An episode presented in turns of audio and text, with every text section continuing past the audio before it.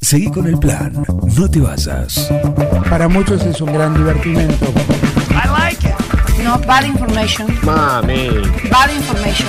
¿Qué está pasando en el mundo hoy? Es impresionante, ¿no? Un equipo, todos los temas, Es lo más importante que tenemos. un plan perfecto, Es un escándalo. una banda de radio.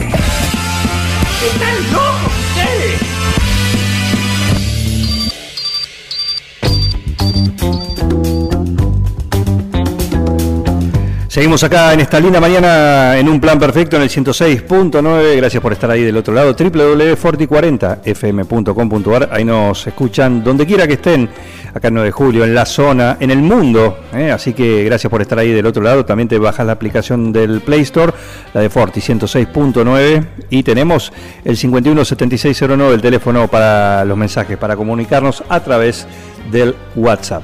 Descargate nuestra aplicación Forti FM 106.9 9 de julio. Volviste, muy bien, ¿eh? Volviste. ¿eh? Hacía rato que no te veía a vos, ahora después vamos a charlar en el corte. En fin, bueno, momento del segundo tiempo, ¿sí? De nuestra columnista, la que se ha sumado la semana pasada al equipo de Un Plan Perfecto. El aplauso para ella, María Celia Vélez, María Vélez. Vélez para mí, directamente. ¿eh? ¿Cómo- Hola Juan, ¿cómo va? ¿Cómo están? Muy bien. Bueno, acá segunda semana, ¿viste? No me arrepentí. No, vi, y aparte vi un posteo tuyo, una historia, Sí. en la cual creo que era el lunes. Puede Estabas, decía, pensando la columna del miércoles en un plan perfecto. Es que de verdad me lleva su tiempo. Lógico. Como digo, ¿qué traigo? ¿Qué preparamos? ¿De qué charlamos? Sí. Porque bueno, en mi cabeza se cruzan un montón de temas, pero digo, ¿por dónde arrancamos en este detrás de escena? Que siempre hay tanto por contar. Y bueno, esta semana decidí que empecemos a meternos un poquito con el arte contemporáneo, que no es un tema menor, digamos, que eh, nada, tiene como base la tecnología y el mayor desafío que tiene el arte contemporáneo hoy, Juan, es este, generar nuevas experiencias.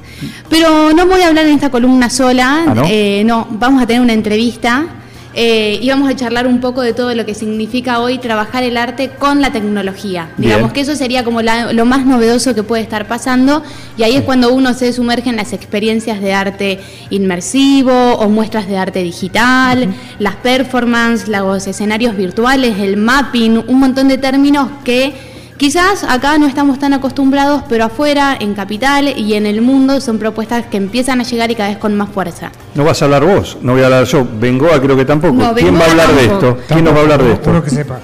Uno que sepa, y lo vamos a presentar a Gonzalo Solimano, que es director artístico de Art Lab. Eh, es una plataforma argentina que trabaja todo lo que es el arte digital. Y a mí me encantaría que también lo recibamos con un aplauso. Y así será, como corresponde. Bienvenido, Gonzalo Solimano, bienvenido a Un Plan Perfecto.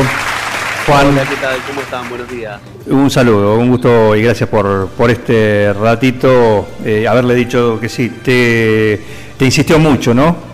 Imagino. No, no, no, no, no, no hace falta.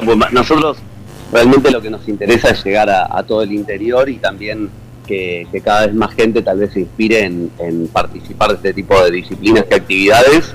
Y por otro lado también hay mucho talento en el interior por descubrir, entonces siempre está bueno estar ahí hablando del tema. Bien, eh, Gonzalo, antes que nada, contanos, y recién lo explicaba eh, un poquito María, pero ¿qué es lo que hace Arlab? ¿Cómo sur- surge? Y, y qué es lo que las experiencias que se pueden eh, vivir artísticamente a través de eso? Bueno, ArtLab es una plataforma que ya tiene unos casi 6-7 años. Eh, lo que hacemos básicamente es trabajar todo lo que es nuevas tecnologías, arte, tecnología, eh, y trabajamos desde el mundo audiovisual hasta el mundo musical y siempre buscando como nuevos formatos de trabajo en el mundo del arte. Cuando recién comentaban que tal vez esto es algo nuevo en el mundo del arte, nos pasa un poco que, esto que hicimos, por ejemplo, el fin de semana en la feria Mapa, que es una feria de arte contemporáneo, eh, fue como ir pisando un poquito más adelante la barrera, porque habitualmente las artes digitales de este tipo en el arte contemporáneo no, tenían mucho lugar y si bien hace muchos años que venimos trabajando, de, de hecho yo dirijo el Festival MUTEC en Argentina, que es el principal festival de creatividad digital a nivel global, eh, hace ya seis años que está en el país, por ejemplo, y hacemos eh, shows en formato domo en lugares como el planetario o instalaciones inmersivas, instalaciones de VR. Eh, y básicamente lo que se trata es llevar todo lo que es el, el mundo de, de la creatividad digital, del video, de la música, a, a experiencias súper originales. Cuando hablas de experiencias inmersivas, ¿sí? ¿De qué estás hablando? Experiencias inmersivas puede ser todo lo que el sujeto, la persona que viva la experiencia, está dentro de la experiencia. Cuando uno va a ver un show, por ejemplo, vos estás parado y ves un escenario con el público adelante. Sí. Y tenés tu show, bueno, este es un, un formato de show tradicional como estamos acostumbrados. Cuando vos te sumergís adentro de un espacio que está proyectado todas las paredes, el piso, el sonido en vez de ser un sonido estéreo que te viene de dos lugares, tal vez son 20 canales de audio que el sonido sale de distintos espacios, ya vos estás adentro de la obra, por decirlo de alguna forma.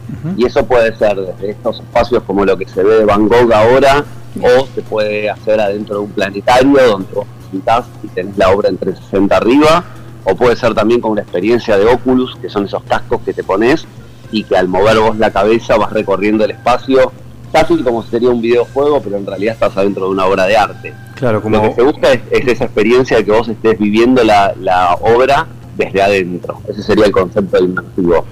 Estamos hablando con Gonzalo Solimano, director artístico de Art Lab, y María tiene más preguntas para vos.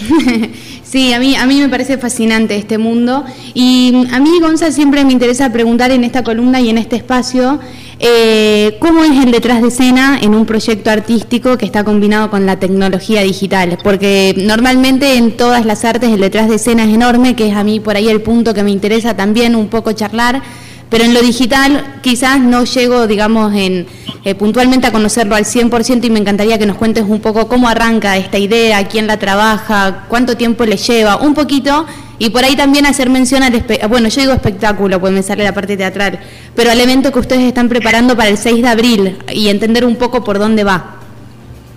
Eh, básicamente el- son proyectos, cada uno es diferente. El de 6 de abril tiene, por ejemplo, una connotación también de lo escénico, porque hay bailarines, más allá de todo lo que tiene que ver con el, con el show en sí y la propuesta audiovisual y musical de Uji, tiene otros condimentos que lo hace como más eh, teatral, por decirlo de alguna forma. Así que ese en particular es, eh, va por ese lado. Es un, show que, se va a ver eh, de pie, por ejemplo, que después del show va a tener una experiencia con un DJ. O sea, eh, roza más lo, escénico que tal vez lo inmersivo que les contaba desde el punto de vista de meterte adentro de la obra desde ese lugar. Igualmente tiene un sistema de pantalla de proyección que es curva, que también lo hace diferente. Y básicamente cada uno de estos proyectos tienen su forma de laburo diferente, no es que todos tienen su forma de trabajo exactamente igual. Hay algunos que son más programadores, que trabajan tal vez más nerds adentro de una computadora, desarrollando un ecosistema donde la gente después va a poder entrar como un mundo virtual que puede partir desde una plataforma como Unreal, o hay otros que trabajan otro tipo de disciplinas inmersivas y trabajan, por ejemplo, la pintura como tal la conocemos, después la capturan, la meten en un sistema de video y hacen el, proceso desde ese lugar. Eh, son muchos los formatos y la realidad es que el uso de la tecnología juega un papel crucial en todo esto. Eh, ustedes, con todo este mundo que estás describiendo, que mezcla el arte con las herramientas digitales, hoy en este mundo, como bien decía María hace un rato, ¿no? hablaba de mapping, que por ahí es un- una técnica, que ahora te voy a pedir que, la cuente, que vos la vas a explicar mucho mejor, pero también hay otro término que se empieza a escuchar mucho, y uno se pregunta, ¿no? que son los NFT. Ay, mira, yo también me traje la pregunta de los NFT y, y también algo lo dejo ahí, lo dejamos hablar a Gonza. Que cuente, que ¿Qué es el happening también, también? lo- Mirá claro. las palabras que traemos, porque leí que el evento de ellos... Bueno, Happening, el- yo te voy a contar, vos sos joven, pero Happening ya venía en los 60, ¿eh? Ah, En los bueno. 60, además es un restaurante. yo soy muy joven, discúlpenme. Claro, claro, los Happening viene, es un término, no es nuevo. para, lo hago raconto muy básico para que lo entiendan todos. Queremos saber todo, Gonza. nosotros hace, no sé, 20 años empezamos a trabajar con proyecciones en formato mapping con todos los artistas visuales que, que trabajaban en la primera era nuestra y lo que hace básicamente es tomar una superficie, puede ser un edificio, puede ser una fachada o puede ser un objeto y con una proyección se le interviene, pero se hace un sistema como de arquitectura en el cual se copia el formato y se divide todo en la superficie y esa superficie la animás. Entonces te permite transformar, no sé, una fachada de un edificio y transformarla en algo de naturaleza o transformar que esas ventanas se abran, se cierran y hagan un montón de procesos en video digitales sobre la superficie. El chiste es que tengas exactamente copiado toda la superficie como si sería un plano de arquitectura y después intervenir cada uno de los pedacitos de esa superficie para que cobre vida. Ese sería como el, concepto del mapping así, explicando la grandes rasgos. Sí, sí, clarísimo, está perfecto. Después lo de NFT, eh, NFT, bueno, es el, el, el método por el cual el arte digital logró cobrar valor. Creo que si bien siempre estuvo determinadas obras de arte digital en algunas galerías a la venta o algunas obras audiovisuales, el NFT lo que logró es que cambie por completo el juego de, de los valores y también de, la pieza única. Esto significa que una persona puede hacer un video, un meme, un GIF o una pequeña pieza de arte, eh, que esa pieza se suba a internet y a partir de que se sube se logre poner en el blockchain de las criptomonedas, o sea, que se asocie esa pieza a un usuario, por decirlo de alguna forma, en un bloque concreto que vale tanto dinero entonces se transforma en una pieza única, que por más que vos la descargues y hagas 100 copias, el original siempre lo vas a tener vos. Eso es lo que cambió un poco el valor del arte digital en sí a nivel global, porque antes de repente lo que hacía única un cuadro era que vos tenías el cuadro número uno y eso estaba validado de que era el original, por decirlo de alguna forma. Cuando vos tenías un video de un artista digital, yo te lo podía mandar a vos por WeTransfer y vos a otra persona y así infinito y nadie sabía quién era el dueño del verdadero archivo que compró, por decirlo de alguna forma. Claro. De esa forma ya se sabe quién es el, el, el vendedor y el comprador y bueno, esto es un sistema en el cual si en algún momento esa obra de arte vale más dinero y yo la quiero vender a otra persona, eh, al estar todo encadenado en estos contratos inteligentes, hacen que yo pueda transferírsela a otra persona de forma legal, que esa persona me pague tal vez más dinero del que la pagué yo, y que automáticamente por haber ganado más dinero con esa obra de arte, el artista le llegue más dinero a su cuenta también. Entonces es un sistema en el cual es mucho más equitativo, porque muchas veces pasaba que en el mundo, o pasa que en el mundo del arte, muchos artistas, no sé, un artista nuevo que es seleccionado por alguna galería o algún curador internacional, y el chiste es que viene alguien que tiene mucho dinero y compra toda la muestra de esa persona, y esa muestra vale un X cantidad de dinero y a los dos años tal vez vale cinco veces más. Pero el artista no percibe nunca más la diferencia de que su obra va valiendo más. Ya la vendió Entonces, este sistema descentralizado hace cambiar un poco la dinámica de, del juego este. Y con todo esto que vos estás contando, toda esta nueva situación, esto mismo que recién mencionabas, eh, o las otras técnicas, hoy por hoy en, en nuestro país, ¿en qué estado está todo esto? ¿Estamos, digamos, en los inicios o, ya está teniendo un, carreteo importante? No, hay un montón de... O sea, lo que tiene es que específicamente hay muchos artistas que ya están ganando dinero con esto y que está funcionando y no son cosas que se miden a nivel local nada más, son cosas a nivel internacional porque pensá que eh, antes para vender una obra tenías que tener una galería, hoy para vender una obra eh, tenés un sitio web que le habla a todo el mundo, entonces ya no es solamente pensar en lo, en lo local, se, se piensa más en un macro internacional. Obviamente todavía a nivel global sigue siendo algo nuevo y que a muchos artistas y a mucha gente, digo, aprender de esto es un montón. Nosotros sabemos lo básico, ahí es infinito lo que se puede hacer con todo esto, porque ya hay proyectos que no es solamente comercializar una obra, sino proyectos de fundraising donde de repente la, la obra todavía no existe y abren la venta de un NFT eh, y dicen, bueno, ok, vamos a tener 250 NFT de esta obra que todavía no existe de tal artista. Si compras ahora tenés la obra más eh, algo de regalo. Ahora pasan dos meses, se terminan esos 250 que compraron y sale la segunda tanda como de tickets, pero de obra. Y cada vez vale más caro. Y recién cuando sale la obra, tal vez la obra vos la pagaste inicialmente 100 dólares y sale a 2.000 dólares. Entonces como que hay mucha cantidad de formatos en los cuales se pueden desarrollar estrategias es con los NFT. Gonzalo Solimano es con quien estamos compartiendo esta charla en esta columna de, de Vélez, de María Vélez, acá en un plan perfecto. Vengo a. Buen día, Gonzalo. Miguel te saluda. ¿Cómo te va? Hola, Miguel, ¿cómo estás? Eh, también una novedad es que se puede comprar una cuota aparte de, la obra también, ¿verdad? Exacto, en algunos casos vos podés tener como un porcentaje de la obra. Bueno, esas son cosas que no, no existían antes.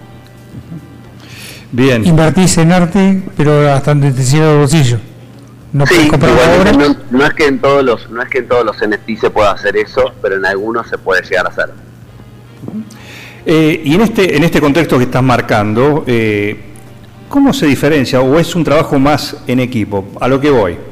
Eh, es decir, bueno, antes alguien tenía un talento y era él el que lo explotaba, en el sentido, eh, alguien que tiene para la, la pintura, bueno, él ah, se sentaba y pintaba, hacía sus cuadros, el músico lo mismo, el escultor de alguna manera. Acá, por ahí, alguien es el que tiene el talento tecnológico para usar una herramienta, en este caso, y valga la redundancia, tecnológica, pero lo creativo lo tiene, lo tiene otro.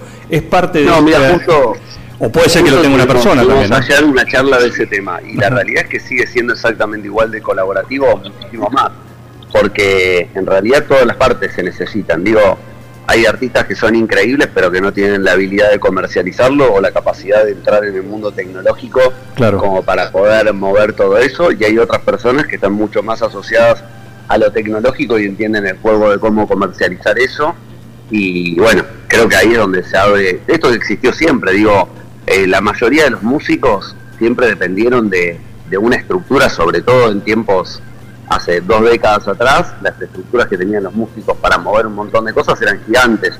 Recién hoy empieza a existir, ya hace unos cuantos años, el tema del músico productor que se autogestiona todo. Y cada vez más, más hacia ese lado, creo. Los nuevos Medici, que, que son las, los mecenas del arte, eh, pueden ser. Sí, en el caso de mecenas del arte, como sería otra cosa, porque es- un mecenas sería una persona que financia para un proyecto específico de otra persona El que está desarrollando. Entonces, eh, creo que incluso es otro rol diferente que el comercializador, me parece. Bien, eh, Gonzalo, la última te hago y gracias por este, este ratito para charlar, para meternos en este mundo, ¿sí? de todo lo que es la creatividad y lo que son la- las experiencias eh, artísticas virtuales, digitales también, con la tecnología como, como un medio y, herramienta que, que vemos que en principio lo que se puede hacer es eh, ilimitado en ese, en ese sentido. Eh, pero ustedes de ARLAB, por ejemplo, recién hablabas de este evento que van a hacer a principios de abril. Imagino que tienen una, una agenda porque todo el tipo, todo este tipo de, de instalaciones o de propuestas artísticas lleva un tiempo. ¿Sí? Todo para el desarrollo, para la puesta en el SENA, para, como vos decís, si tenés que hacer un mapping, tenés que hacer un trabajo previo, elegir el lugar, dónde va a ser, hacer eh, todo ese trabajo que- y ese proceso que eh, explicaste antes. Así que imagino que ustedes trabajan con una agenda eh, bastante a futuro. Sí, hay una cantidad de proyectos que sí o sí dependen de, de tiempo de producción largo y otros que tal vez son un poco más cortos. La realidad también es que la comunidad de artistas que tenemos está continuamente desarrollando contenidos, por lo cual es como que hay una cantidad de, de proyectos eh, desarrollados o desarrollándose simultáneamente todo el año y lo que vamos haciendo es viendo dónde van calzando fit en proyectos nuestros o de empresas que nos contratan. Claro. Eh, esa es un poco la, la dinámica. En septiembre ya estamos haciendo de nuevo el Festival Mutec, que eso abarca el planetario y un montón de, de espacios de la ciudad. Y en abril vamos a estar con este ciclo de Uji, vamos a estar haciendo otro proyecto para una empresa de jeans en el planetario, que es toda una intervención artística eh, enfocada al Día de la Tierra. Eh, y bueno, nada, ahí van, van saliendo cosas también van saliendo. en el camino. Estamos produciendo los shows también del Malva en el museo. Eso va a ser para el 22 de abril. Estamos haciendo un nuevo show. Bien, completita la agenda. ¿eh? Completo, sí. Gonzalo, la verdad que escucharte es, es hermoso y yo, una de las preguntas que te termino acá, eh, hacía de dejar en claro, digo, por ahí hoy tenemos como una juventud súper sumergida en la parte digital y pienso si algo de esto les llama la atención, ¿qué carreras son las más afines? Pensando que el 9 de julio siempre uno está cuando es eh, adolescente pensando qué puedo estudiar, por dónde puedo ir, dentro del artístico y vinculado a toda esta parte digital. ¿Cuáles son las carreras más fuertes, más allá de la programación, como para que quede más claro y quizás a alguien se le prenda ahí algo pendiente con esto, que lo empiece a investigar porque es nuevo y, por ahí seguimos despertando nuevos artistas de alguna manera? Sí, hay, la realidad es que eh, si ves eh, el- la mayoría de los artistas con los que trabajamos, las carreras de donde vienen, obviamente está artes electrónicas, eh, artes escénicas, o sea, hay muchas que, se- que están adoptando este tipo de cosas que antes no lo tenían. O sea, en artes escénicas hoy también están dando un montón de temas referidos a, a- a lo que es video, implementación a nivel escénico de todas estas disciplinas, que antes no se veían, tal vez se, se enfocaban más en la luz, por decirlo de alguna Exacto, forma sí. y después todo lo que son artes ele- eh, electrónicas y pero también hay mucha cantidad de gente que eso es lo que a mí me, me llama la atención ponerle los principales artistas que, que a mí me gustan de este tipo de disciplinas vienen del mundo de la arquitectura y eso Ah. es muy loco porque la formación de arquitectos después eh, les, les permite como llegar a, a otro tipo de, de cosas con esto sobre todo si tienen ellos una llama interior artística, ¿viste? Esa combineta entre arquitectura y, y alguien del mundo del arte eh, es algo muy interesante. Y después también hay mucha cantidad de autogestión, porque creo que si bien hay carreras, también hay como un, un nuevo formato de ir inspeccionando este tipo de disciplinas, digo, desde el mundo de Unreal, el mundo del VR y todo esto, hay mucha cantidad de gente que, que da tutoriales y digo, sin, sin ir más lejos, podrían perfectamente eh, aprender un montón de cosas para ver si les gusta desde Claro. sus casas. Es increíble todo lo que hay para, para poder ver. Obviamente una carrera es espectacular, pero me parece que se complementa también con, con las ganas de, de aprender cosas específicas esto. Y, y yo me- eh, aprovecho teniendo presente, eh, cuando ayer leía un poco sobre ArtLab, que me pareció hermoso leer en un momento que tienen la convicción de que solo tejiendo redes es posible construir una comunidad. Y yo creo que eso también es súper interesante para tenerlo presente al momento de trabajar y de armar equipos. Y, y bueno, haciendo mención a esto de las carreras, también cuando uno tiene el interés, me parece que la comunidad se crea y también van saliendo cosas fabulosas más allá de los títulos de cada uno. Eh, Sí, como las residencias que ustedes brindan, digo, es un mundo súper abarcativo que, que me parece hermoso trabajarlo así, en comunidad y tejiendo redes. Me, me pareció hermoso leerlo. Total, un poco es el, es el enfoque que tenemos nosotros, tanto con ArtLab como con Mutec, eh, que es una red global, que el, el ir abriendo proyectos y conectando gente eh, que esté obviamente enfocada en, en lo que estamos haciendo es clave. Gonzalo, un gusto charlar con vos. ¿eh? Muchísimas gracias por este contacto, para, con esta inmersión en el mundo eh, de la, del arte digital. ¿eh? Así, lo más amplio posible. Así que muchísimas gracias.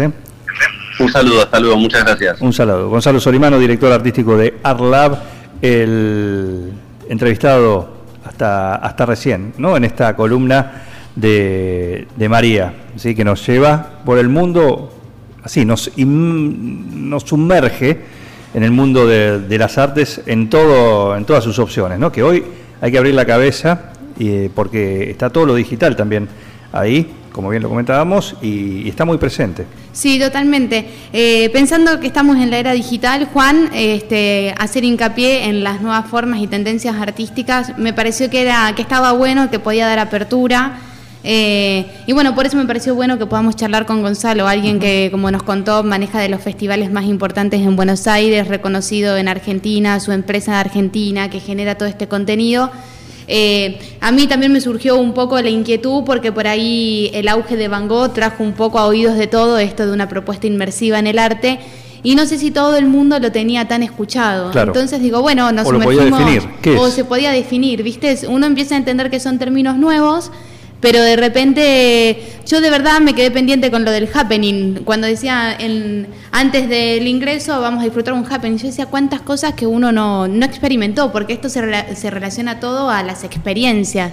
Y a mí me parece fabuloso. También sigo disfrutando de los shows tradicionales, ir a un recital, teatro y demás. Pero bueno, no podemos dejar esto a un lado y, y tenemos que seguir investigando, Juan. Claro que sí, claro que sí. Para eso es esta, esta columna. Para eso es esta columna. No se lo imaginaba nunca don Vincent que iba a terminar así.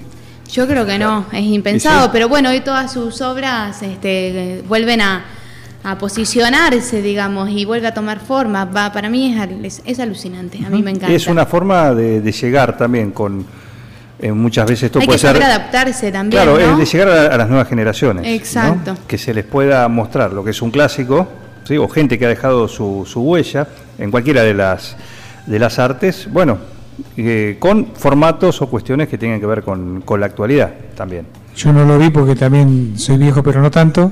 El- el- los happening de, de los 60, de la mítica Ditela, pero vi una recreación en el Museo del Mar de Mar de Plata que inició sus actividades con este esta onda.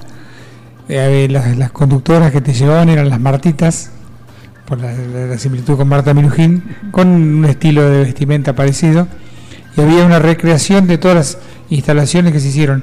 Y esto era una experiencia inmersiva, lo que pasa es que se llamaba de otra manera, se llamaba Happening. Claro. Claro, uno ahora empieza a entender que de alguna manera todo esto fue naciendo antes y que había cosas que ya se relacionaban, ¿no? Como esto, el mapping que ya venía trayendo todo este mundo eh, no estaba esto. Claro, no estaba esto, esto es como no estaba la aplicación en, Yo ayer leía que era artes. como el hijo rebelde de todo esto, de, de las, este, ay, ¿cómo es que se llaman? Se me fue de la... Las instalaciones. De la las instalaciones audiovisuales, del mapping, exacto. En ese momento yo lo que vi una recreación de la famosa habitación de colchones, Ah, que, sí. que, bueno, esa la vi recreada y era meterse adentro de la habitación de colchones. Sí, sí, sí, sí, lo, lo tengo escuchado. Esos happening vienen de lo que se denominó el swing in London, ¿sí? que era toda Que la movida cultural claro. de los 60, Mira. por eso está, de ahí venía lo, de, lo del Ditela también, todo, todo eso, que eran esos encuentros donde había distintas expresiones artísticas. ¿sí? Alguna, vos decís, loco, una persona parada en la puerta, así quieta, ponele. ¿sí? Al lado tenías un pintor, tenías artista, tenías comida, tenías de todo. Era como un festival artístico que se hacía por ahí en un departamento, o en un espacio. ¿sí? El happening. Buenas llegan los Comienza, invitados. comienza el happening. Sí, comienza el happening. Esto es una experiencia happening también. Sin duda. Así que- Sin duda. Sin duda. Así que estamos acá. Eh, ¿Hay alguna algo para la agenda? Sí, eh, vamos a aprovechar a pasar un poquito la agenda de la Biblia José Ingeniero. eh, que este viernes hay una charla a ocho y media, eh, se Sí. llama Evolucionar, un camino por delante. También todas estas propuestas que nos abren Ajá. un poco a otra mirada. Yo voy a ser partidaria de traer siempre ese tipo de propuestas, de Sí, seguir no. pensándonos, de, de seguir encontrando nuevas alternativas. ¿Quién va a ser? La charla la da este, Patricia Müller. Müller. Ajá. Eh, y es ocho y media, eh, pueden inscribirse previamente o el mismo día, Voltería está abierto, 300 pesos sale la entrada. Bien. Eh, bueno, quien tenga ganas ahí de recibir este, una apertura diferente, una mirada diferente en Sí. relación a la evolución y, y bueno, los caminos que tenemos por delante, la Biblia los espera, la Biblia tiene eh, inscripción abierta a talleres, eh, está el taller de fotografía que inicia el 5 de abril y muy prontito se suma un taller de filosofía y probablemente también clases de tango, así que todos atentos que Ah, la Biblia se viene con todo en, en sus salas también, hay espacios culturales que empieza a ofrecer con mucha diversidad de propuestas. Sí, perfecto. Eh, como siempre decimos, nos han dado el derecho de autor, eh, la, la directora, el decir que ya le queda, eh, el nombre ya no va, o sea, la denominación. No. Biblioteca le queda muy chico, Le- es un Me gusta que- multiespacio, un multicentro cultural. Ya, sí, es ¿eh? un Porque- centro, yo, yo creo que podemos decir que es un centro cultural. ¿Y sí? Sí. Y sí, porque Sí, sí, sí. la variedad de opciones eh, artísticas, culturales o de expresión, sí, y por supuesto, con la función principal también eh, vigente, que es la, la biblioteca, la de fomentar la lectura, eh, sigue vigente, pero evidentemente se ha logrado adaptar. sí, bueno, también transformarse a las nuevas necesidades, porque en su defecto solo la biblioteca quizás hubiese quedado chico, pero esto ahora empieza a crecer de una manera que está buenísima. Eh, y a mí me gusta el eslogan de decir que es una biblioteca que evoluciona. Sí. Así que bueno, hay que seguir apoyando y, y- y seguir uno ahí, andando, Juan, por el camino de la cultura, haciendo. Así es. Y con esta columna, más todavía. Mirá, estaba nerviosa, ahora está. Fuimos arriba, dejó, empezó a hacer. Ahora hay que mantener la vara, ¿eh? Y sí. ¿Cómo hacemos para salir de acá? Sí. Ay, chicos, para el miércoles que Tenés viene no siete días sé. para ir pensando. Me vuelven loca ustedes, pero bueno, algo qué? voy a traer. Y no sé, porque me vuelven loca. Y bueno, pero mira qué lindo salió esta, esta Sí. propuesta, lo que trajiste hoy. La verdad que es Sí. interesante para meternos en Me otra interesaba parte. mucho a mí, por eso también lo traje. Está Así- muy bien, es el principio. Es el principio. ¿Por qué no? ¿Por qué no? Eh, María Vélez, acá con nosotros. Vélez, para nosotros es Vélez directamente. ¿eh? ¿Dónde te encuentran? ¿Dónde pueden conocer tu- tus movimientos, tus propuestas artísticas, lo que estás haciendo? Porque también eh, arma salidas culturales. También. Sí, ta- ya vamos a. ¿Mm? No hay tres combis. No, no, no, no. No hay tres combis. No, no hay Ah, tres combis pues está todo, Está todo liquidado. está todo liquidado. Pero bueno, se viene, se viene. No puedo adelantar porque falta y si no me vuelvo loca organizando desde ahora. Pero en mi cabeza ya tenemos mayo, junio, no se preocupen que, propuestas no van a faltar. Eh, siempre digo lo mismo, María Vélez Artes Escénicas en Instagram. Eh, bueno, ahí voy compartiendo cuando vengo a la radio de qué vamos a charlar, cuando estoy en la Biblio, qué pasa, qué actividades tenemos y demás. Así que bueno, ahí les voy contando un poquito de la movida de 9 de julio, cosas que veo en Capital interesantes. Bueno, yo les voy compartiendo mi universo y, nada, me parece que está bueno. Y los miércoles acá, en esta columna, para meternos con protagonistas de distintas expresiones artísticas, el detrás de escena también, para conocer cuáles son las distintas actividades que hace cada persona, cada especialista que está detrás de la puesta en escena, de la puesta al aire de, un, de una propuesta cultural. ¿Mm? Hay mucho más allá de los que se suben a, a escena, en el caso del teatro, por ejemplo, los teatros, pero hay mucha gente que trabaja atrás Exacto. ¿eh? y son parte. Sí, sí, la idea, bueno, es reforzar y poner en valor todas las profesiones, todos los oficios eh, que, que se necesitan para que todo esto suceda. Bueno, como recién lo decía Gonzalo, eh, a veces uno no tiene la profesión puntual, uno tiene el interés y trabaja detrás de eso. Y para mí eso tiene una puesta en valor que es enorme, que es la que a mí me gusta destacar, de la que me gusta que charlemos. Así Claro. que interesados miércoles 10 y media. Perfecto. Eh, gracias, Vélez. ¿eh? Por Un nada, gusto. gracias a ustedes. Como siempre, ¿eh? un gusto, un lujo de, de columnista que hemos incorporado este año acá a un plan perfecto. Seguí con el plan. No te basas. Cuando la mente se desconecta de la realidad. Un plan perfecto. Es lo más importante que tenemos. Una banda de radio.